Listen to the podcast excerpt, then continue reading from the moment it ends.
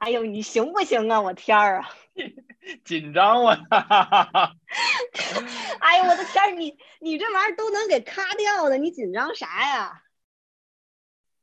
欢迎大家来到万言一对，这个节目是我和莫拉啊，想找一个空间，呃，来讲授一下我们经历的人和事儿，然后发散思维的一个小地方啊，欢迎光临。那李总，你先介绍一下自己呗。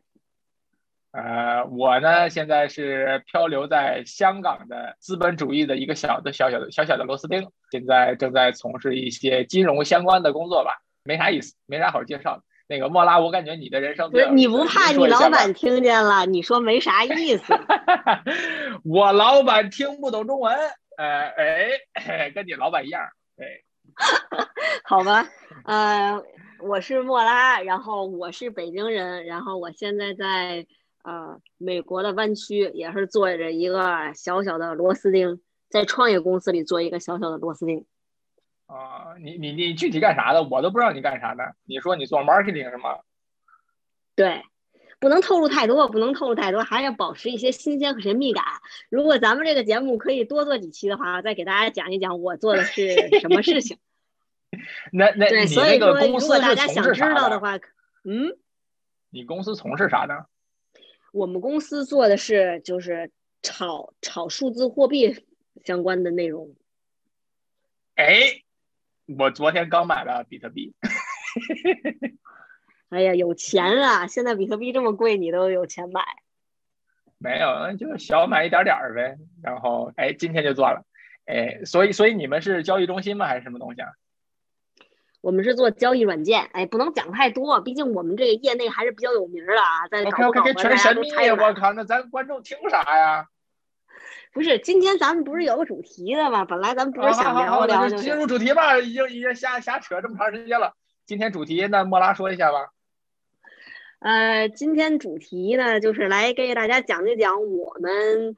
怀念和我们就是不怀念的关于美国和香港的一些事儿吧，人和事儿吧，因为我们两个呢都有在美国和香港生活的这个呃经验吧。我之前在香港生活了八年，然后我现在在美国也呃有五六年了。呃，那这个李总之前呢在美国生活了十年，然后现在在香港也有呃四五年了吧，三四年了。所以说，这大家就是因缘际会，然后就正好也是交叉了。嗯，我在美国的时候，他在香港；我在香港的时候，他在美国。所以我们来讲一讲我们的不同的体验吧。好的，好的。基本上我俩就没有太多的这种 overlap，然后基本上就是完美错过，好吧？对，完美错过，完美错过。啊。我们今天也就想聊一聊啊，就是说我们过去生活的一些地方嘛。因为人到中年，往往还是有这个怀旧的一个情节，所以的话，大家都可能记忆中对生活过的地方啊，都是有一些好的和不好的一些记忆吧。然后正好的话啊，莫拉生活过的那段香港那段时间，是我没有生活过、没有体验过的啊。他对香港的一些认知，可能跟我这边是不太一样的。所以我们想先从香港这边交流一下吧。呃，那莫拉，你对香港最怀念啥呀？呃，我觉得就是我对香港吧，现在已经离开香港好长时间了，所以突然你让我这么一说吧，我就只能想起几件东西。但是我能想到最深刻的一个东西就是香港的米线。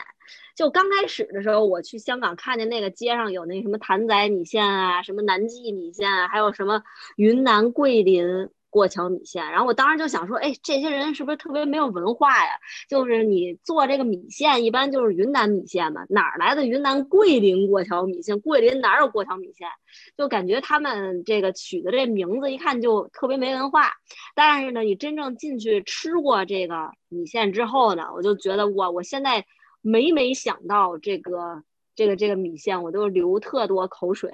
就我特别喜欢那个。特别喜欢那个云南桂林过桥米线和那个新邻居，就这两家呢，其实原来都是一家，然后后来也是就是家里边分分分产吧，然后就开成两家了，然后就跟谭仔和谭仔三哥一样，他们俩本来也是一家，就是谭仔米线嘛，后来谭仔和谭仔三哥就分了，然后现在他们发展都特好，我听说谭仔现在在深圳已经开了，然后谭仔香哥在新加坡已经开了。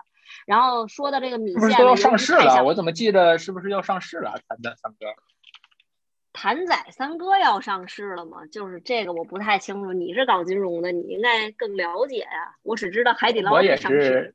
我也是。你们不投一下业余业余选手？业余选手，业余选手。呃，我 Google 一下。对。谭仔上市，真的真的上市了。真上市了，是在港交所上市吗？四月十九号出的新闻，哎，这马上了吗？谭仔上市招股前热身啊，OK OK。所以说现在这个餐饮做特好嘛，就说米线可以做到多大，就是在美在香港，我觉得米线真是一个现象级的一个东西。基本上你在路上走，你吃这种云南的有点辣的酸辣米线，或者小锅米线，或者你在路上走有那种呃鱼汤米线，也都特别多，呃。我突然想说什么来着？就我现在在美国，我家的租客他是香港人，所以他也特别想吃这米线。然后今正好说的这个，他今天中午就就说想去尝试从网上扒了一个菜谱，然后就学。但是他做完之后呢，就是跟谭仔什么的也就最多最多有百分之六十相似，就说明他们这个就是菜谱还是挺挺保密的，就是你在网上真的是找不着。找不着，就是能够原班复制出它这种味道的，所以真的挺难的。你是不是流口水了？我怎么听你这是嘴巴越说舌头越大？你吃过没有？我没有，我现在就是一直想插一句话，就是说我怎么压根儿在香港就没吃过这个谭仔米线呢？你知道为什么？因为你是金融界人士，天天在中环待着，那边这个米线好像真没有。对。谭仔人家都在什么全新广场啊，什么反正犄角旮旯，什么屯门啊之类的，人家是给我们这种大众打工族那个吃的，纯螺丝钉吃的，你知道吧？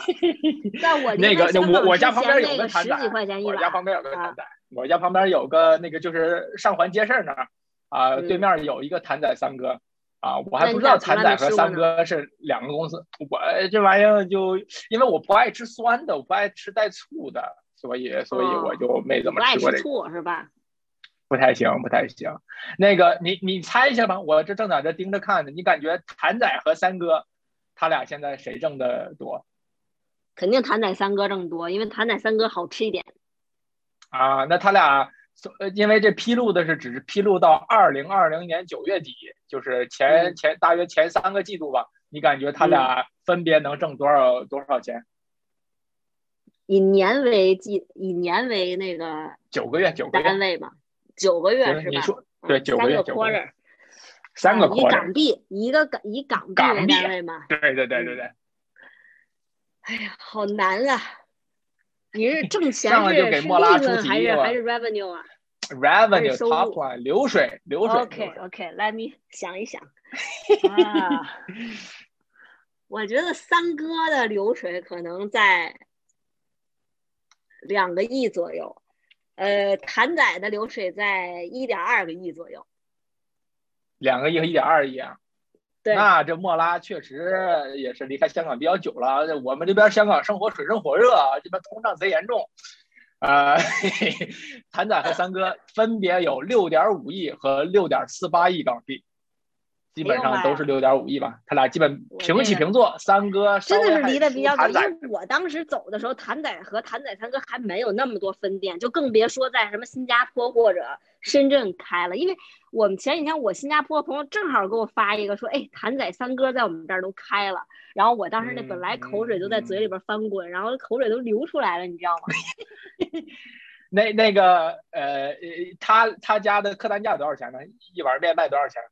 就是我就想讲一下，我们这些就是勤劳小蜜蜂，以前都吃这种便宜东西。在我离开香港之前，客单价也就是十几块钱。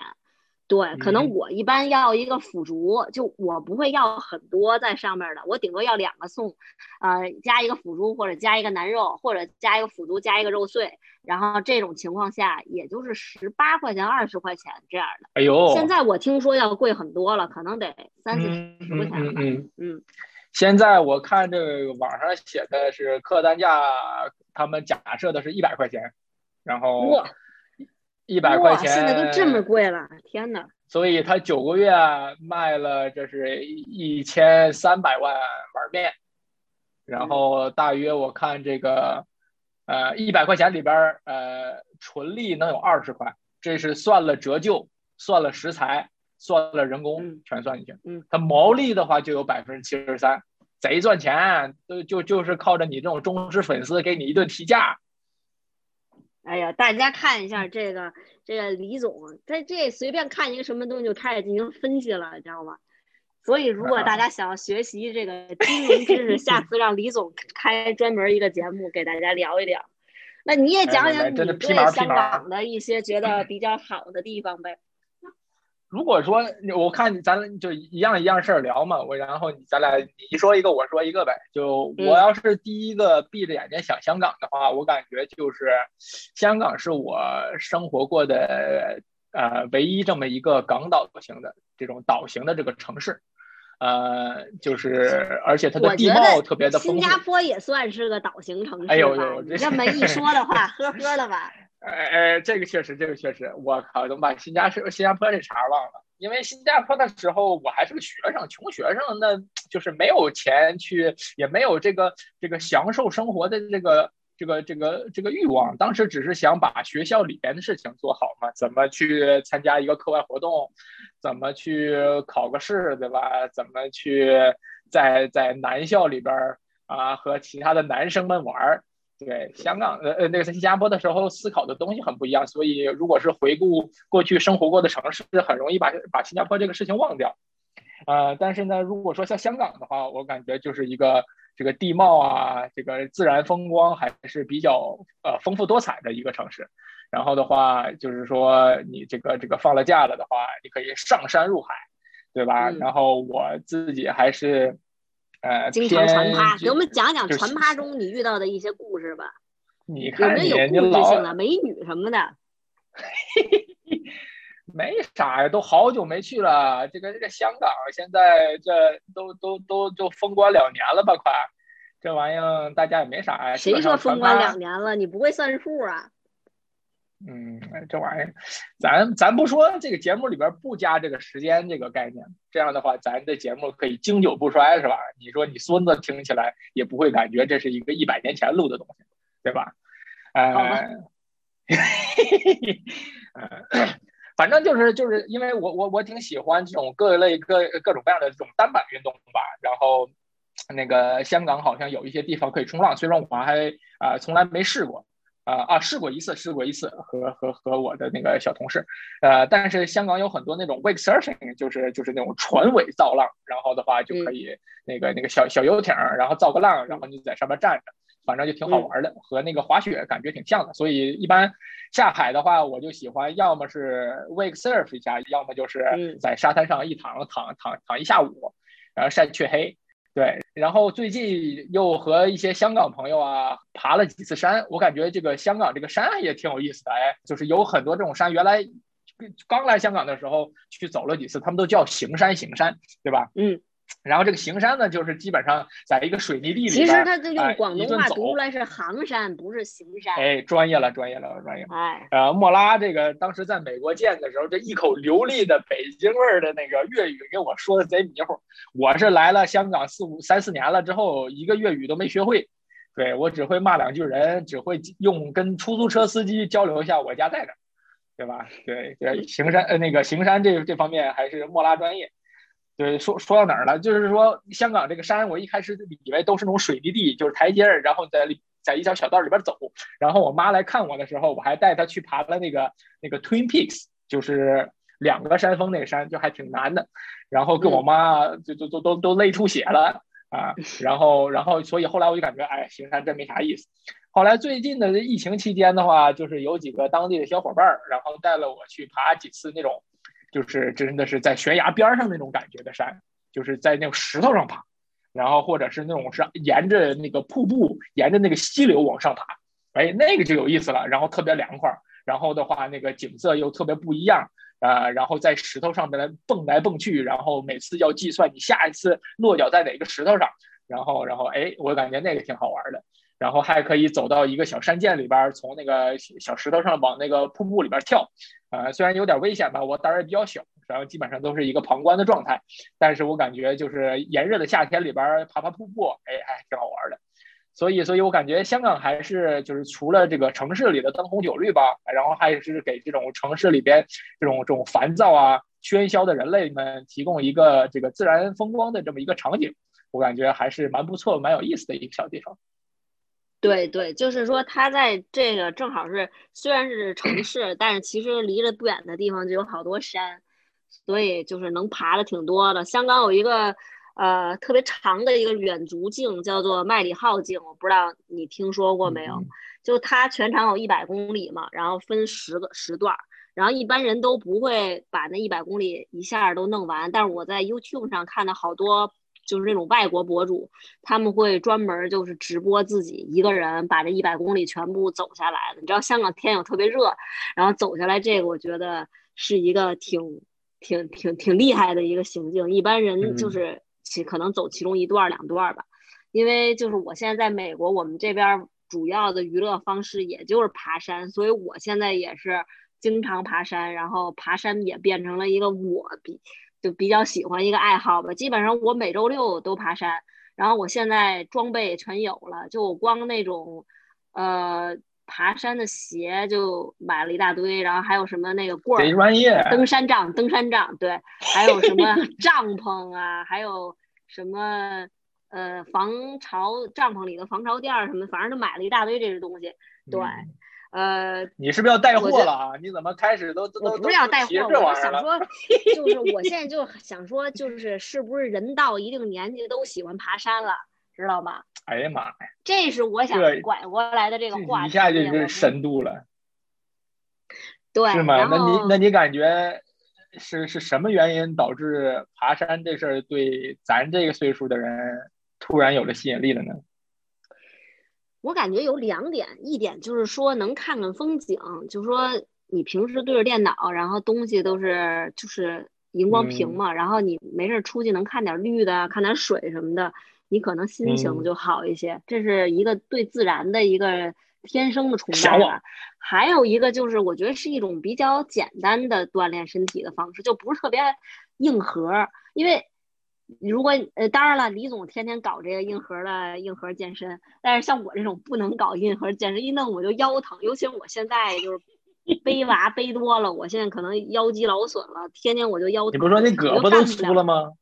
对，胳膊都粗了，我扔球都扔特远。就以前我跟我们家狗玩的时候，我扔球都扔不了多远。现在家还有狗？对对，我家还有一特大的狗，而且原来不是站起来比你还高呢。在北京不是有一个小狗吗？那个眼睛贼大的。小狗寿终寿终正寝了。我小狗是二零零一年买的，对。对对对。所以我就记着，我虽然都没见过那狗，但是后来我一见那种大眼睛的狗，我就总想起你。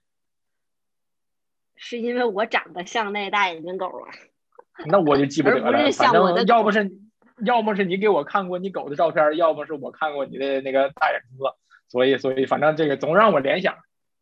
好吧，总之吧，我现在养了条大狗，特大个儿，然后站起来跟一个人儿那么高。对，嗯，呃，对，反正就是说到，就是突然一下就也喜欢爬山，因为呃，就是不是特别硬核的。然后还有就是，我最近总结出来一条道理，就是说，其实吧，你天天做那种特硬核的动作，呃，或者运动，并不这意味，并不意味着你就能变得就是健康了。我认识好多人，天天搞那硬核的，然后最后其实比谁死的都早。你这个就是典型的不是科学的研究，你就拿为这些硬核的都容易过缩，你知道吗？其实你的身体已经过缩了，就是脚已经就是超负荷了，但是你自己不知道。拿个 disclaimer，拿个 disclaimer，我们这个节目不是给大家任何的这种人生的建议啊，就是就是这个这个呃硬核不硬核，这个别想坏了。我俩我俩这个负不起责啊，也没钱负责。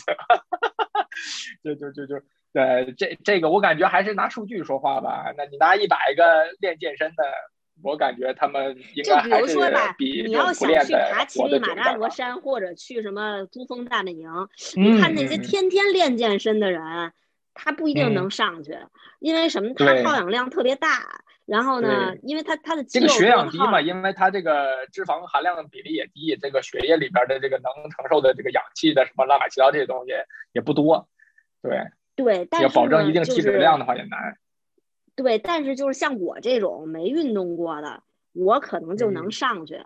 你知道吗？嗯，就像我爸和我妈，他俩人都不都不运动，但是相对来说，我爸就更不运动一点。然后他去了西藏，就一点感觉都没有。就我就反正觉得这人就是得养着，不能给他耗着。对，咱们反正就是聊有点那个过缩了，下次就是专门聊一期，就是关于这个养生的。嗯，对，这咱俩这这这俩俩话题就扯远了。对对，那我再来说一个，在香港就是。我比较怀念的一个事儿吧，就是我我再插一句，关爬山关于爬山这个事情，香港这个行山这个事情，我可以再稍微插一个东西啊，就是我感觉，因为呃，你如果是和朋友去去去 hang out 的话，其实很多种的那种呃公开场景，这种 open space 这种这种地方去去交友的话，你其实是很有很多逃跑路线，对吧？你在一个 bar 里边，你和这伙人聊不开心了，你啪走了，对吧？你你你你跑到酒吧另外一头跟别人聊天去了，对吧？你你或者是打篮球的时候，呃，你跟这伙玩一会儿，跟那伙玩一会儿。但但行山的时候，一般这个行山的时间都是怎么样？不得小半天儿大半天儿啊？所以的话，基本上就是和一小撮人啊困在一起，这和传趴是一样的，他逼着你社交，对吧？像我这种有点社恐的这种人吧，这就就你你没办法，你不然中国人怕不了一群人一起安静。所以你就没话找话聊，然后像咱们这种中年人，其实交友挺难的呗。然后这个把你跟一拨人困在一天，说不定你还能是捡俩朋友，是吧？我感觉行山也有点这个好处吧。但之后怎么维持，还是要看个人。对，嗯，我觉得你说的对，对对对，嗯嗯呃，但是这也是仅限于陌生人巡山，呃呃，叫什么？陌生人行山，你要是。跟熟人行山就另外一件事儿，说明什么？大家听好，就说明李总现在天天陌生人行山呢。你们要是愿意行山，可以找他。我的意思是，李总贼寂寞，李总现在没局啊。现在李总天天在家看电脑，都找着这个美国的莫拉来录录播客了。这就是相当相当现在缺朋友啊。嗯，明白。我觉得我也挺缺朋友，因为我在我觉得我搬到硅谷来这三年。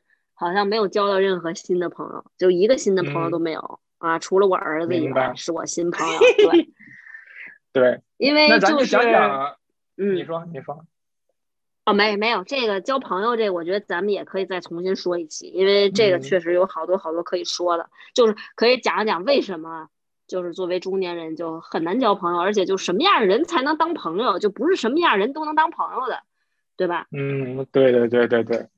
这个，那咱先再说一些香港的不好的点吧，咱俩一人说一个好的点。呃，不好的点的话，我感觉就是这个这个流失率太太大吧。这个和我之前待过这个纽约啊也比较像，因为这边确实一个偏毕竟我们都曾经是在纽约的人啊，现在全流失了。是啊是啊是啊，咱咱俩之前也在纽约，都在也是在不同的时点流窜过，是吧？嗯。啊，你你是哪年在哪年来？你在我后边。我是一六年，一六年到一七年，嗯，对，我是我是呃我是那个一二年到一五年，对对，咱俩又这个完满错开，对吧？然后就香港这边也是一样的嘛，就是也是一个对人生履历稍微有这么一点加分，有这么一点杠杆 leverage 这么一个城市嘛，所以很多人来这边感受一下这种资本主义的奢华。然后在这种资本主义的大型机构里面镀个金，然后立刻转身投入到社会主义的建设之中嘛，对吧？嗯，或者是老外来了之后回家再再体验一下这个这个亚洲风情之后，然后再回老巢里边继续他的这个大农场生活。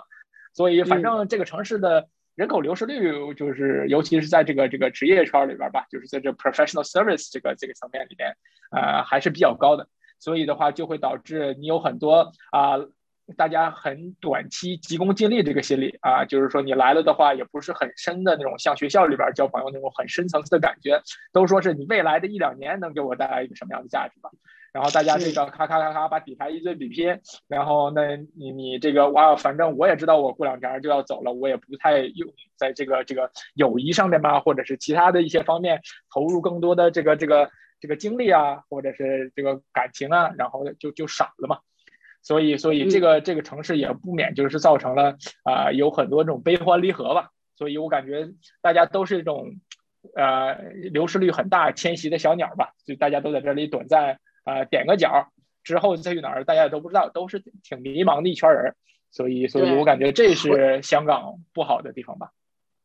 嗯，我觉得流失率大吧，它有好也有不好。其实它也不能叫流失率，叫流动率感高，就是流动性我这文学能力不行。对，您说的对，您说的对。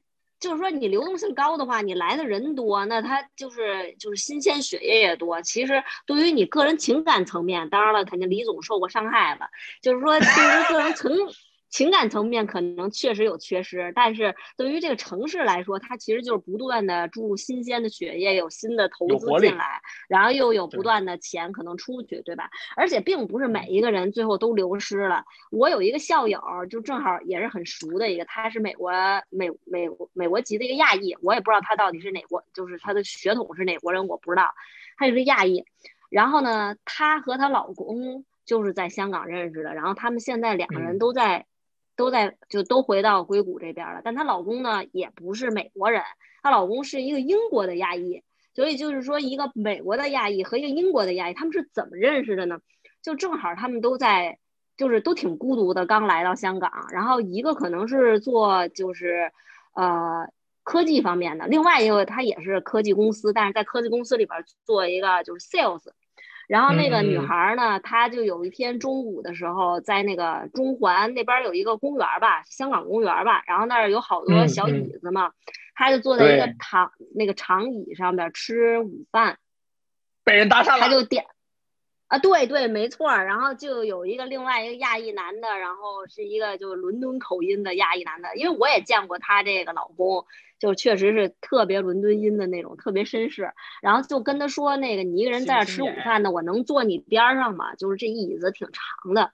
然后那个男的就坐他边上了，然后男的也是吃午饭，然后他们俩就从这一个长椅上开始了。一段感情，俩人在长的对两两头坐着，然后越坐越近，越坐越近，然后那我都没有这个过程。筷子交叉。总之就是说，反正他们俩最后就真的就开始就约会，然后最后就在一起了，然后他们就嗯。就是这个女生在香港结束了她的工作之后，可能在香港待了两三年，然后她就又调回了美国。然后这个男生也在美国找了工作，然后现在他们已经结婚了，然后也在硅谷买了个房子，就挺挺好。我就想说，其实不是每个人都流失了，可能只是李总个人的问题。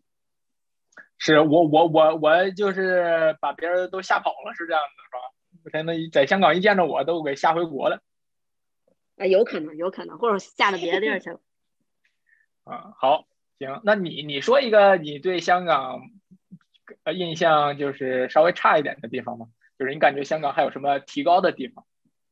呃，我觉得不是香港可以提高的地方，就是只能说是香港一个令人焦虑的一个东西。就是你们有没有发现，香港人的近视眼，就基本上人人都是近视眼，就至少说这近视率得有百分之九十左右。然后就是那小孩儿。不是不是，那不是。你要看的话，美国的亚裔小孩不也一样吗？不是，我身边亚裔小孩基本上眼睛都比我好多了，就都不戴眼镜。人家做做做那手术吧，LASIK。呃，那做手术有可能，那个，但是香港的近视率绝对是非常高的。但是我这地儿，你这老瞎扯，我再 Google 一下，你说。这写着呢，香港儿童近视比率为全球最高。放眼世界各地，香港六岁儿童的近视比率为百分之十一点四，冠绝就是其他欧亚国家和地区。北京是七点四，广州是零点，香港是多少？百分之香港是十一点四，也就是说一个人里有零点一个人是，十一百个人里有十一个人是。对，明白，明白，明白。所以。然后我就想说，就是因为就是在香港，就是即使你是一个小孩儿，你活的也特别累，特别焦虑，因为什么呢？就是你的考学压力特别大。但就可能你也会说，哦，我们在。国内长大的，当然了，人李总不是在国内长，就是不是在国内上学，你老他没感受到。像我们这种考过高考的，就挺艰苦的，就感我怎么没考过高考？哎，你没考过高考，好吧？我考过完了美国高考吗？美国高考，美国高考。美国高考是简单好多是吧？你看你这人就是看不起这些这个这个这个文无第一武无第二好吗？这这个考试就是考试。那我我在我在新加坡也考过新加坡高考啊，我考了新加坡是美英国高考，我英国高考和美国高考我都考了，好吧？嗯，好吧，人家我考你看李得比你多总才是真正的是真正的学霸。就我就想说一下，就是说我们已经考的都不好，我考的多，但考的不好。谦虚了，谦虚了，谦虚谦虚。呃，看你就把我打断了，我本来想说什么，就是说香港那个，你高考几分啊？我高考还挺高的啊，挺高的。哎，就反正我就是反正真的是挺高的。嗯，好吧，继续聊吧。那你咋没去呃清华北大呢？这是一个好问题，咱们回头可以再聊一段人生，这个感就是觉可以聊人生一下对史啊。对，人生呃，史当然我这分儿确实也不够清华北大，但差的不远啊，就差的很你这就是对自己的标准低，你给我整一个挺高，你老北京人啊，这不是各种加分项，然后整个我没有加分我一个加分都没有，啊、贼自豪，我是纯分儿，然后最后来说我啊，我我但还没到清华北大，哎确实没到，北京第没到，哎，谦虚了，谦虚了啊，哎，北京第哎三的大学是啥？人大，那我肯定到了，人大，耶耶耶耶耶耶，就是我的分儿除了北大、清华，其他分儿全够嗯。了，什么上交、明白明白明白。啊行了，继续聊吧也。是非。常说非哪儿了呢？就是说这个香港就特别小孩儿始特别焦虑，嗯，我就想嗯说，就是这一点是令，就是我觉得也是好多人可能离开香港的一个一个原因，就是你不想让你的孩子就也特别焦虑，就因为我现在家里租客是香港人嘛，他就是当时他就说他学习挺努力的，当然我不知道他挺努力是带引号还是干嘛，他跟我说他数学算挺好的，然后他当时他考香港的高考上数学好像是 C 呀、还是 B，就是说他觉得就是这他已经学挺好的，其他都有什么 D 呀、什么的。就是说，你要想考到几门全是 A，你就已经是状元了，那个是非常非常难的。就是他不也是是英国的这个 A level 吧？是不是英国这考试啊？对对，他们也是那种英 A level，但是他们好像考的不是英国的 A level。就是我具体对香港教育制度本身好像有 localized version 吧对，就是 localized version 啊、然后如果你就它分一个 A level 就是高考，还有一个会考，他们跟咱们中国不一样，就是说。呃，中国会考是会考，你最后还得参加高考。他们就是，如果你会考达到一定程度，比如说你好几科都是优，都是 A，嗯你就变成了什么什么状元了，你就可以直接在参加完会考之后就被学校录取了。然后后面大家学嗯习的那段时间都不用学了，基本上有快一年的时间你都不用学习了，因为你已经被录取了，你也不用参加高考。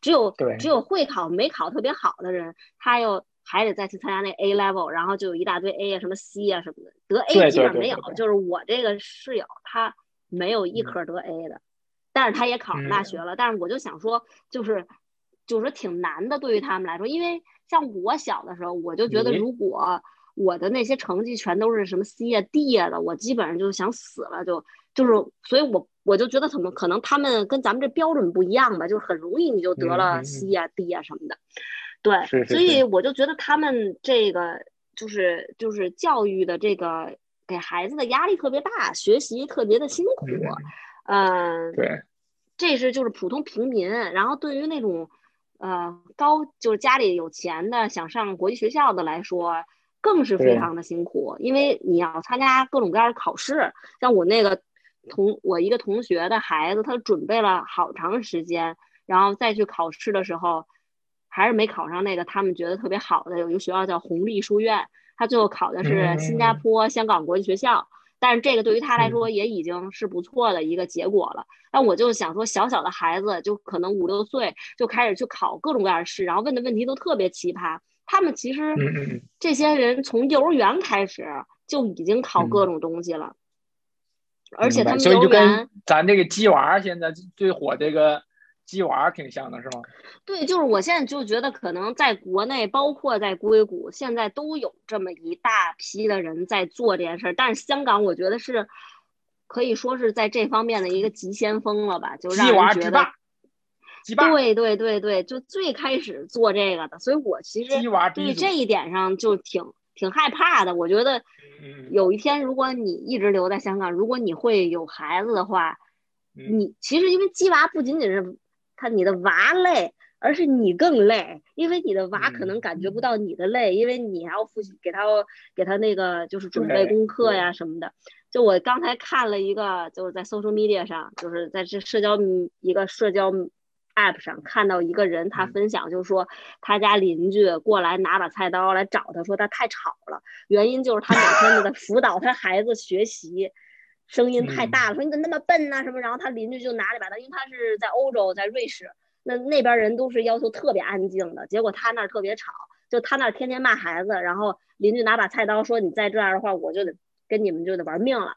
对，所以嗯我就想说，就是这种压力已经达到了，就是所有的人，不仅仅是在香港，在就是所有只要是亚裔圈子都在搞，就热火朝天搞这个。我觉得咱们小时候好像没有特别弄这个，我感觉李总什么乐器也不会，但是混挺好，你知道吗？你那是我家穷好吗？我我我上不起补习班儿，我我我我我家就是那种小学的时候，就是他们就有那种什么武武警队儿，武警队儿就是学校里边儿他会说啊，这个小孩儿加入这个这个武警，整套军服穿起来贼漂亮。我家都是嫌贵，都不舍不舍得给我买。全班估计一个班里四五十人，就就五六个不是这个什么武警班的，然后我就其中一个。然后，然后初中里边我记得有各种的学学乐器，然后你可以选什么什么什么什么吹吹吹吹长笛、拉二胡，啊、还有吹竖笛儿。竖笛儿最便宜的，我家就给我整竖笛儿，然后天天拿大蒜皮子在那儿贴那个竖笛儿那个那个皮儿。我感觉还是这个这个为什么大蒜皮子要贴树树笛的皮呀、好，好像树笛儿上要贴那么一个有有，其中有一个孔然后给封上，那个长笛啊还是什么东西，反正我也记不太清楚了。然后要么是买那种专业的那种薄皮，然后给贴上去，那质量贼好；要么的土办法的话，就是扒大蒜，大蒜上面不有那个贼粘那个皮嘛，然后你把那个皮贴在那个那个那个笛子上，然后才能吹出声来。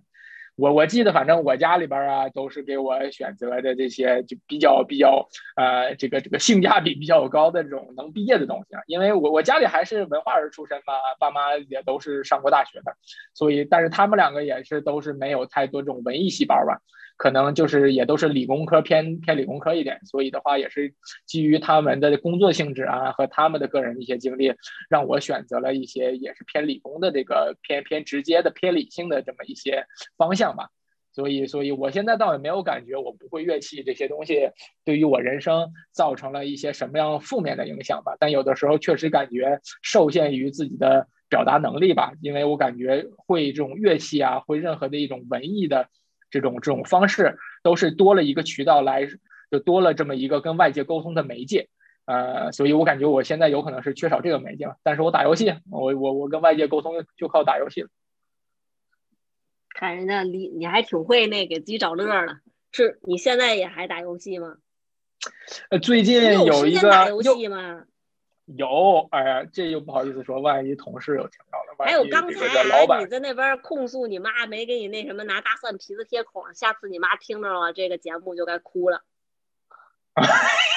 所以这东西能发给我妈吗？OK OK，那个没有没有啊，但是我感觉这就是就是这个这个无所谓的嘛，这个都是因为你真的是你小的时候你懂啥呀？你自己肯定不会做选择，你你你自己懂啥呀？人家老师给你一顿一顿吹，说这可好了，加武警班儿，你赶紧回家让你家拿拿拿钱去买买衣服，对吧？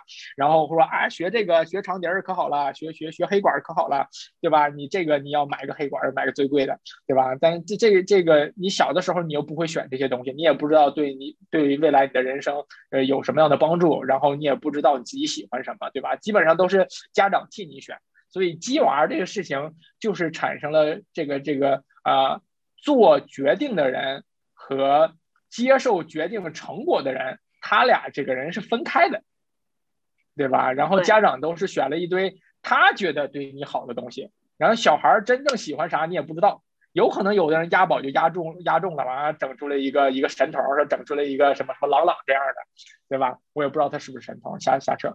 但是我的意思，你要激反了，那这个人说不定小孩以后就贼逆反、贼暴动啊，对吧？对吧？天天就是烧家放火的，那你那也不一定。所以，所以我感觉这个东西主要是还是人生的这么一个不对等吧。然后您刚才提到了这个香港的这个呃教育资源分配的这个问题嘛，我感觉香港确实是一个相对来说比较这个物欲横流的这个基尼指数肯定是非常夸张的这么一个一个地区嘛，所以的话这个资源分配不均也是很正常的。然后确实有很多先富起来的人，然后有很多现在再去啊富就很难的人，这个这个这个确实没有什么太多这个 social mobility 吧。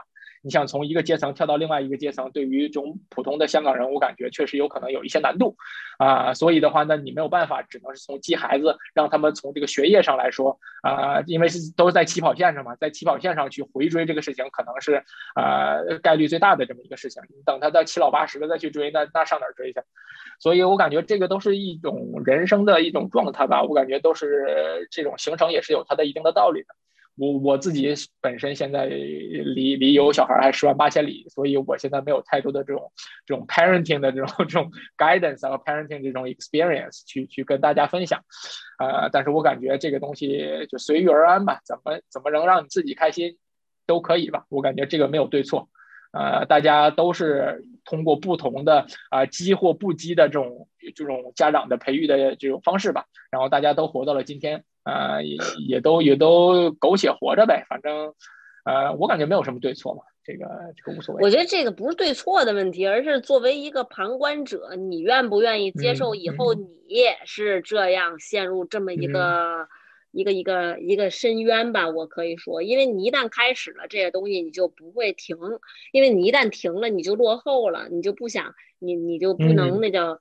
不能再追，很难再追上了，所以我觉得这就是为什么，就是这就是咱们不是刚才就说谁个人聊一下，就是觉得香港有欠缺的地方嘛？就我个人觉得这个东西啊，让我是觉得太 competitive 了。你的意思就是说它太 cutthroat？呃，我觉得其实这不一定是因为它 com 啊特别 competitive，当然它肯定是因为非常 competitive。我觉得更多的是家长的或者说香港人的这些观念的问题吧，就是觉得孩子必须要做很多。但我觉得这可能是一个整体，就是华裔家长的的一个问题，不仅仅是香港本身的问题。但是因为我在香港的那几年，我是因为城市它比较小，你走在路上你会见着好多学生就放学呀，包括。我以前经常去那个呃拉萨书院旁边，好像有一个嗯卖拉面的，我经常在那边吃饭，然后就是等拉面的时候，你就看小孩背着特别沉重书包啊，或者人人都戴眼镜，就感觉可能不快乐吧。我觉得活人活，因为你不知道你哪天死了嘛，就是人活最主要就得快乐吧。就这一点上，我有时候觉得比较压抑，因为香港本身就是一个。挺压抑的地儿，就比如像李总嘛，他站在这个食物链顶端，他可能就不觉得那么压抑。你说像我，我当时就是一个社纯社畜，呃，小小螺丝钉，我又不是做金融的。因为你知道，在香港做金融算是大家就觉得我这是一个职业，然后如果你是做别的的，人家就叫别的别的和金融，就说白了，你去比如说，呃，对，这是我当时的一种感觉啊，因为就。对，也就是。但我感觉做金融的，我活的也挺悲哀的，也挺底层的。我这消费也贼低。啊，你消费低是爱，是因为你父母给你养成了消费呃 frugal 的这种这种这种。所以就是最后回来都是原生家庭的这东西吗？对，我只是想说，你有这种爱消费低的品质，而并不意味着你无法消费高。你懂我的意思了吗？这个也没有。这个其实，咱俩这集要聊多长时间呢？咱俩这奔奔奔仨小时去了。现在咱们聊了几个分钟，几十分钟了。不知道，完全忘了咱俩几点开始录的。咱俩现在就进行个总结吧，争取咱这个 topics 换的多一点，换的勤一点。嗯，总结，我觉得没什么总结的，就是刚才我就是咱们就各一人说了一个好处，一个坏处嘛。然后我觉得。就是我这两点吧，是我一个米线，我就是觉得香港吃的挺多的，基本上你想吃什么样的菜，还有 quality，就是它那个质量都挺不错的。我在美国就不敢吃寿司，但我在香港就敢吃寿司，因为我觉得美国便宜寿司都没法吃。嗯，我想问的就这句话吧，就是你经历过了美国的美帝的水深火热了之后，之后你会想回香港吗？啊，不会，个人选择，嗯。对对对，我的纯个人选择就是我不会选择回香港，但是我愿意在香港玩儿，就是因为我香港朋友很多，然后吃的也多，喝的多，就我待待一段时间玩儿。我你都不给我介绍你的香港朋友啊？现在香港的朋友也不多了，所以下次咱可以聊一期就关于朋友的，我就可以讲一讲，就是关于朋友的一些流失啊，还有就是关于朋友的东西，我觉得可以讲挺多。那我就想说。我不愿意留在香港生活的一个原因就是那种，呃，一我是讲的，就是说这个我的后代我不想让他不快乐。其次就是我也希望我自己能够，呃，能够快乐。因为在香港，一我不是做金融的，二呢就是香港，我个人觉得还是和你本身的 back 呃就是背景有很大的关系。就是如果你的背景越雄厚，你可能会。过得越好，但是这在哪儿都是这样，但是可能香港这个东西就格外的突出吧。嗯，明白，明白，明白。这个这个，大家拼爹的现象比较严重嘛。嗯，那我再问你，如果给你一个机会，你回美的吗？回可以考虑啊，我感觉就是基本上咱俩的对这个两个地方的认知都差不多嘛，就是美国那边还是一个发达社会嘛，所以的话地广人稀。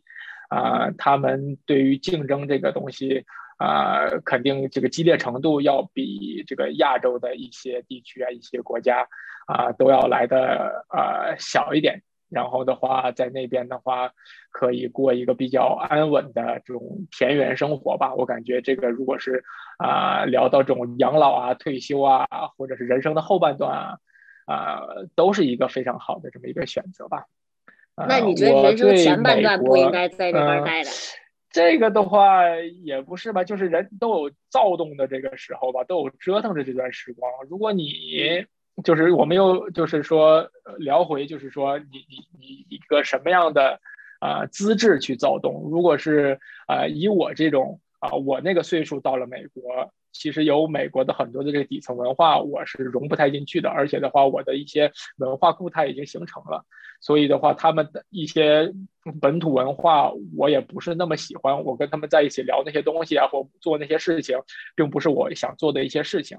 对吧？我无法完全的就变成一个 A B C 就去 enjoy 那些事情，这就很难嘛。因为我我我就是喜欢吃饺子，假设你突然给我来披萨，天天让我吃披萨，那直接噎死了，对吧？所以这个东西，你你喜欢吃饺子这个事情，有可能是你十五岁之前一直吃的是啥就决定了。这个东西就是写进了我这种后天的这个基因吧。所以所以如果是要我要我在美国折腾，我感觉是比较难的。啊，但是回了亚洲的话，啊，就是有一些相关的一些在美国的留学的经历啊，然后一些学校的一些啊证明啊，然后这方面的话，在亚洲的折腾起来稍微容易一点，所以就选择如果是要折腾回亚洲好一点，对吧？但就看我人生下半段是不是选择继续折腾。如果选择折腾的话，那肯定回祖国，立刻回北京、上海那边的话，广阔天地啊，这个这个这个。人有多大胆，地有多大产呢？这个这个国内的朋友天天跟我说，各方面好，机会多，对吧？对吧？对对对，成长快，尤其是做我们这个行业啊，最新的这种趋势啊，一一点风吹草动啊，政策上的变化呀，老百姓喜欢东西上的变化，立刻捕捉到，然后可以放到我们这个金融的这个实操上面所以这方面的话，我其实在香港做我是差了很多的。我我因为这边毕竟是两个完全不同的文化。啊，两个完全不同的消费社会，所以有很多东西我是没法直接借鉴的。这这边确实我是差了很多，所以的话，现在我也挺尴尬的吧，就卡在了这个这个资本主义和和和社会主义的中间点上吧。过桥阶段和和伟大和伟大祖国的中间点嘛，所以所以所以这个我也是在一直在思考的这么一个啊问题吧。啊，那如果就是有一个比较好的机会，你会回国吗？呃，这个也聊深入了。这个、这个、这个、这个，老板听了以为我要跳槽怎么办？这个我也没这么说，我只是说现在别让老板听见不就得了？你看你这人，不会给你老板打小报告，都不认识你老板。哎，再说吧，再说吧，这个这个不知道，这个是天方夜谭了，这个天方夜谭。我感觉，呃，如果有机会回美国，如果从我作为人生后半段养老的开始，或者是这个这个大房子大车啊、的开始，然后低价消费、低价生活的开始，我感觉是一个非常好的选择。呃，对，那我如果是把我的你也得看在什么地儿。如果你真回嗯纽约或者在我们这边儿，就是你也没法低价消费，或者说什么。对对对，你的人生目标不就是四百万都？挺难。你的目标不就是四百万种个地吗？去去去什么我哈又有四百万，种个地吗我肯？定就就休息了嘛。对，就是嗯呃，但是我的意思就是说，也看你就是，比如你回到美国，或者哪怕去加拿大，就是你具体在什么地方是非常重要。就比如说，你看像我现在就还是一样的那种激烈的那种。啊，文化，然后还是一样，就是尤其是亚裔特别多的情况下，然后包括房子什么的，啊，我们这边是非常其实白人也挺拼的，你白人也很拼，这个黑人也很拼。对对对尤其是顶级白人也非常拼，对他不像咱们想象说那个孩子啥都不学，其实人家也是什么三岁开始就学中文了什么的。因为这个这个我嗯还能讲好多，但是回头有机会再给大家继续分享，就是这个东西。咱咱俩咱俩嗯这么多地图炮，这么多这个国国际地缘政治，这这期能播吗？不是这个，咱们又没说到什么敏感的东西，而且我这个好吧都是咱们就是说说一些实际情况嘛，就是说他们其实也都挺努力的，就是。而且我说的这些也都是实际情况，所以我觉得没有什么不能播的，除非就是你怕老板觉得你要跳槽，我不跳槽，我我我我爱我老板，你好吧？咱俩咱俩絮絮叨叨絮絮叨叨越越聊越长了，好吧？咱俩得啊设点规矩，该该总结了。OK，总结就是没有总结啊，希望咱俩能不 pro- procrastinate，尽量把下一期录出来。好的，好的，行，听众们再见，拜拜，再见拜。拜。咱们就叫万年语队吧，就这样吧，甭给取那么多高大上名字了啊。你觉得可以吗？对，感觉有点俗气啊。那你说你想叫什么？你现在就是赶紧定，你这人怎么那么磨叽呢？